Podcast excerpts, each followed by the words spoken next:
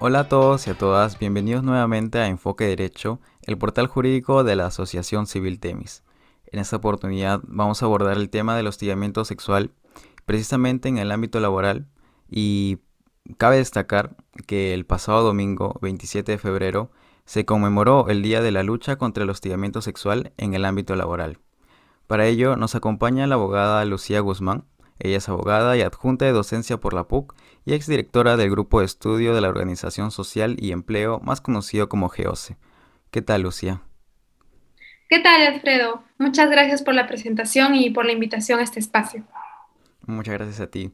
A ver, comenzando con esta pequeña conversación, eh, estoy seguro que las personas que nos están escuchando en este momento eh, a veces confunden o no tienen muy claro qué es el hostigamiento sexual. Y entonces te pediría más o menos que, a modo de introducción, ¿qué es o qué implica el hostigamiento sexual en el ámbito laboral? Por supuesto, el hostigamiento sexual puede darse en general em, en colegios, en el ámbito laboral, en instituciones públicas. E, en este caso, nosotros vamos a conversar un poco sobre em, lo que atañe al hostigamiento sexual laboral, ¿sí? dada la introducción que se ha hecho por este día de la lucha contra el hostigamiento en el ámbito laboral. Y señalar primero que el hostigamiento sexual laboral es una forma de violencia, ¿sí? ¿Y qué implica esta forma de violencia? Es una conducta de naturaleza sexual o sexista que no es deseada por una persona que está siendo afectada, ¿sí? Victimario o victimario.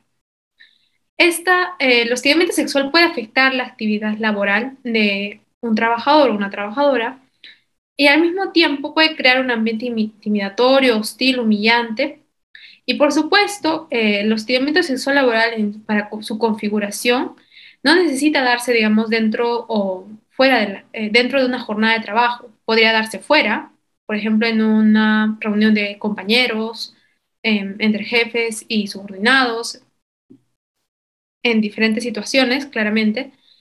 Y em, eso claramente es una, un buen delineamiento de cuándo se configura un hostigamiento sexual laboral de acuerdo a la normativa laboral vigente, porque ya no se limita a que ésta se dé una situación donde hay una interacción de trabajo, ¿no? Sino en otras situaciones donde la, eh, la dinámica más eh, amical puede confundirse y puede em, generar situaciones de este tipo, ¿no?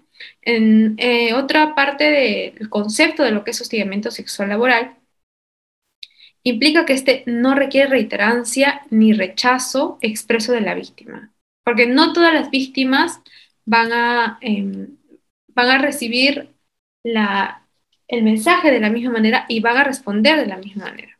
En ese caso lo que es importante es el consentimiento.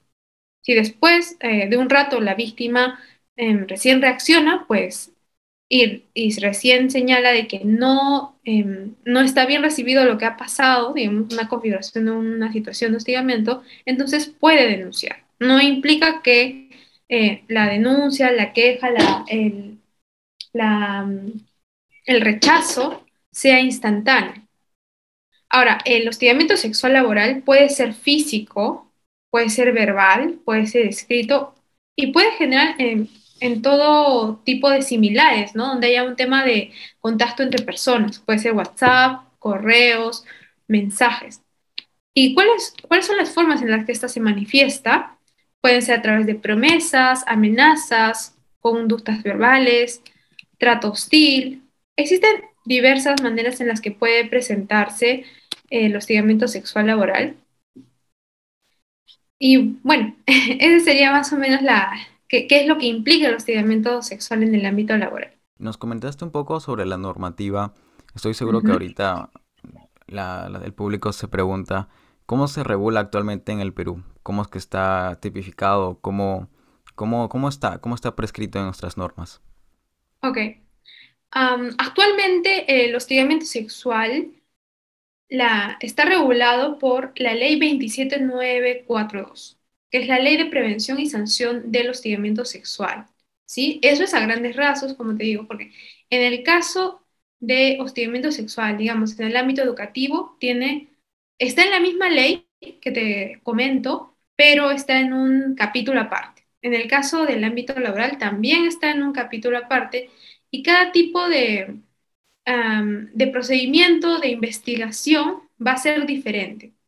En el, en el caso del hostigamiento sexual en el ámbito eh, laboral, va a tener un procedimiento casi unívoco para la mayoría de empleadores del sector privado, por ejemplo, em, en los cuales se presenta una queja, hay un traslado de un día hábil, em, hay medidas de protección que se deben entregar antes de tres días, a, a, los tres días hábiles de recibida la denuncia. En ese, en ese lapso de tiempo también deben estar entregándose los descargos. Posteriormente, en tres días hábiles más, se debe hacer el traslado de descargos. y en total, toda la investigación tiene que terminar un informe que haga el comité, que es en un plazo de 15 días calendarios.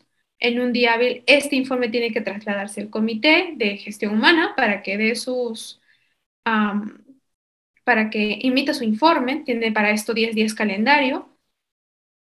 Y a la par, en durante este eh, informe final tendría que recorrer traslado a las partes, ¿no? Es, es un proceso bastante complejo, bastante largo, se ha tomado recién, como te comento ahora último, eh, la importancia de vida, porque el, recién en el año 2019, mediante el decreto supremo número 014-2019, se dio un nuevo reglamento para la prevención del hostigamiento sexual, ya que antes la, la investigación y las sanciones no tenían un tercero dirimente, ¿no? un investigador que pudiera plantear una sanción, no ejecutarla claramente, porque eso siempre lo va a hacer el empleador, la parte patronal, pero en este caso, eh, con esta nueva normativa, que es el Decreto Supremo 014-2019-MIM, ¿sí? que es la que complementa la ley 27942 como reglamento, se establece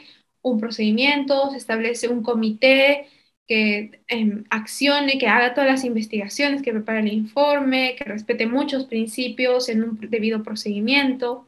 Eh, es una norma bastante completa. para, si uno quiere saber em, cómo tiene que llevar sus casos de hostigamiento sexual em, a, a nivel laboral claramente, o bueno, en los otros casos que te he comentado, tiene que revisar principalmente estas dos normas, ¿no? el reglamento de la ley 27942 y el decreto supremo 014-2019 MIM. Y ahora, pasando más que nada al ámbito, el espacio donde se da esta lamentable situación, a partir de dicha regulación, ¿cuáles son las obligaciones o responsabilidades de un empleador en la materia?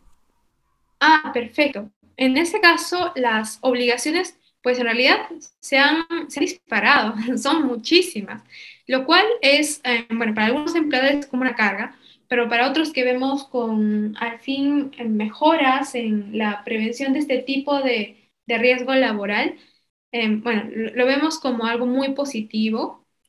Algo que apuntar antes de decir cuáles son las obligaciones o responsabilidades del empleador. Eh, yo diría que estas en realidad ni siquiera serían nuevas obligaciones, sino que son obligaciones que ya la norma te ha determinado, porque muchos empleadores no no utilizaban medidas adecuadas o correctas para prevenir un riesgo psicosocial. Cuando hablamos de riesgos en el, trabajo, el, todo empleador tiene la obligación de prevenir los, eh, los riesgos en el trabajo. Pueden ser estos biológicos, químicos, físicos, ah, electrónicos y psicosociales. Dentro de la clasificación de los psicosociales se encuentra el moving, el, síndrome de burnout y por supuesto el hostigamiento sexual en el ámbito laboral, ¿no? Entonces es, es como casi el cumplimiento de una doble responsabilidad, el hostigamiento sexual en el ámbito laboral como una materia en sí misma, pero al mismo tiempo formando parte de riesgos psicosociales que uno debe prevenir para em, mejorar la productividad de los trabajadores, para que ellos sientan satisfacción en su trabajo, se sientan seguros, entre muchos, ¿no? Entonces, ah, bueno, ahora sí paso a decirte cuáles son estas obligaciones y responsabilidades de un empleador en esta materia. Eh, primero, tiene, todo empleador tiene que hacer una capacitación sobre hostigamiento sexual al inicio de la, relación laboral para los trabajadores. ¿Sí? Una capacitación anual especializada para el área de recursos humanos, para el comité y cualquier otro involucrado en la investigación del hostigamiento sexual tiene que realizar evaluaciones anuales para identificar las posibles situaciones de hostigamiento o riesgos de que éstas sucedan dentro de un ámbito de intervención. Tiene que informar, difundir de manera pública y visible cuáles son los canales de atención o quejas o denuncias. Por ejemplo, puede ser una política.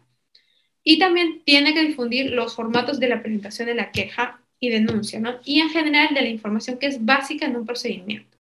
Porque los trabajadores también tienen que saber cuál es el procedimiento que les van a seguir en caso que ellos denuncien, ¿no?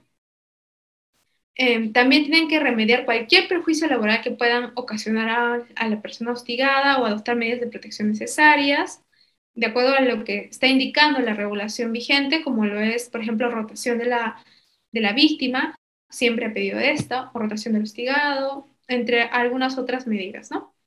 Y, por supuesto, tienen que contar con un comité de intervención frente al hostigamiento sexual o, dependiendo del número de trabajadores, un delegado. Cuando son de 20 a más, se necesita un comité, cuando son menos, se necesita un delegado de intervención frente al hostigamiento sexual. Y por supuesto, em, algo también muy importante, pero que ya es cuando se presenta un caso, es ejecutar el procedimiento de acuerdo a todos los principios y reglas que determina la ley y además de ello, informar al Ministerio de Trabajo en los casos de hostigamiento sexual.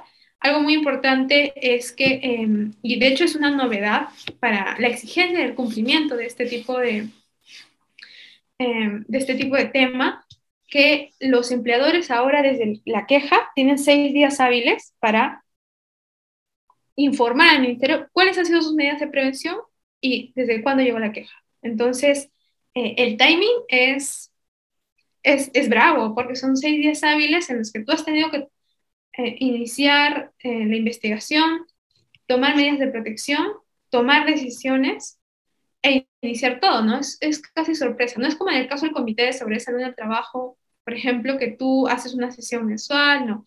En este caso, todo el informe, el ministerio, el inicio del procedimiento, se hace cuando, se, cuando nace una queja. Entonces es un poco contingente, pero al mismo tiempo eh, eh, lo que es, ¿no? Es un tema urgente cuando alguien se queja y que se tiene que atender. Hasta allí serían como que las obligaciones. Y ahora pasando a más que nada un ente más, digamos, superior, eh, ¿cómo está revisando la SUNAFIL este tema? Es muy buena pregunta. Em, la SUNAFIL ah, se ha puesto bastante entusiasta con este tema. De hecho, eso es muy bueno. De hecho, han sacado un protocolo sobre em, la, la, revisión de cuáles son las obligaciones y cómo deberían estar cumpliéndose.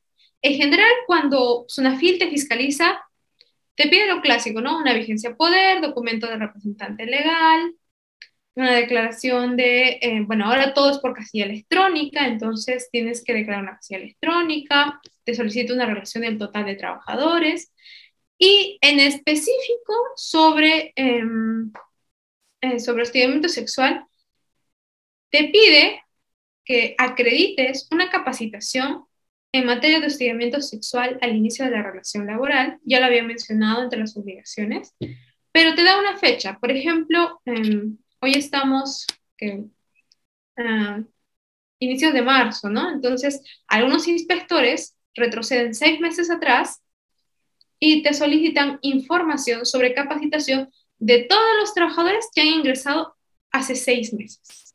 En su mayoría, uno que otro caso he visto que han solicitado de un año, pero te suelen pedir esa información y además son muy exigentes y de hecho em, no son muy flexibles cuando se trata de acreditar que la capacitación haya sido el día uno.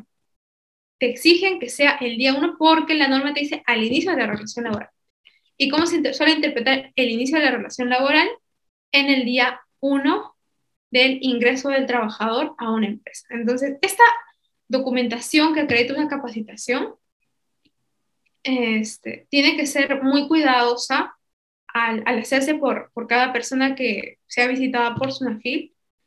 Y claro, eh, tienen que subsanarla en todo caso, ¿no? Hay algunos inspectores que sí son más considerados, ay, bueno, en los primeros días han tomado la capacitación, es inicio de la relación laboral. Pero hay otros que son mucho más estrictos. Entonces, yo recomendaría siempre que apenas, eh, que el primer día se dan todas las capacitaciones. Porque como es un tema de, de riesgos del trabajo, también las capacitaciones eh, en general de la ley de seguridad del trabajo te dice que el primer día, eh, al inicio de la relación laboral, también estás dando tu capacitación. Entonces, em, en realidad debe ser lo primero que tú deberías informar, ¿no? Eh, bueno, y eso sobre las capacitaciones, también te piden em, acreditar la capacitación anual del año 2021 o, bueno, del año pasado, actualmente están pidiendo de todo el 2021, que hayas dado al área de recursos humanos o al comité de intervención frente al hostigamiento sexual, ¿no? Entonces, también tienes que acreditar esa capacitación. Esa capacitación no, es, em, no tiene una fecha puntual, pero sí tienes que haberlo hecho en el periodo anterior. Luego de eso te piden la documentación que acredite eh, la difusión de canales de atención que habíamos comentado como obligación, información básica del procedimiento, información que permite identificar conductas que constituyan actos de hostigamiento sexual, ¿no? O sea, como una especie de dónde te puedes quejar, qué es hostigamiento sexual y cómo sería un procedimiento para ti. Luego em, solicitan que las políticas internas de la empresa estén, regulen el procedimiento de investigación y sanción de hostigamiento sexual. De hecho, em, muchos, algunos inspectores te piden incluso una versión revisada de una política interna, em, señalando, digamos, allí mismo el correo específico, ¿no? Te piden hacer así de preciso. Claro, eso no está en la ley, pero muchos inspectores optan por solicitarte adicionalmente eso. Y bueno, luego te solicitan también la documentación del sustento de la existencia del comité de intervención frente al hostigamiento sexual y que son en general los documentos de convocatoria, de candidatos aptos, de instalación del comité, de designación mediante cartas del empleador de que han sido seleccionados para formar parte del comité, entre muchos otros, ¿no? Todo lo que se puede en general sustentar para, em, para señalar que se ha llevado a cabo una convocatoria, se han llevado a cabo elecciones y se ha elegido de manera dirimente un comité que investigue eh, los casos de hostigamiento sexual en la empresa. Ok, Lucía, eso sería todo. Estoy seguro que a nuestro público les ha quedado muy claro este tema y lo que nos has explicado. Muchas gracias por tus amplios conocimientos y por los datos que nos has brindado el día de hoy. Igual si es que nuestro público tiene alguna duda, puede dejarlo en, las, en la casilla de comentarios en nuestras redes o también puede escribirnos a, nuestro, a nuestra página. Eh, eso sería todo, Lucía. Muchas gracias de nuevo por tu gracias a ti, Alfredo. Y, gracias a nuestro público. Así es. Y bueno, eh, con nosotros será hasta la próxima.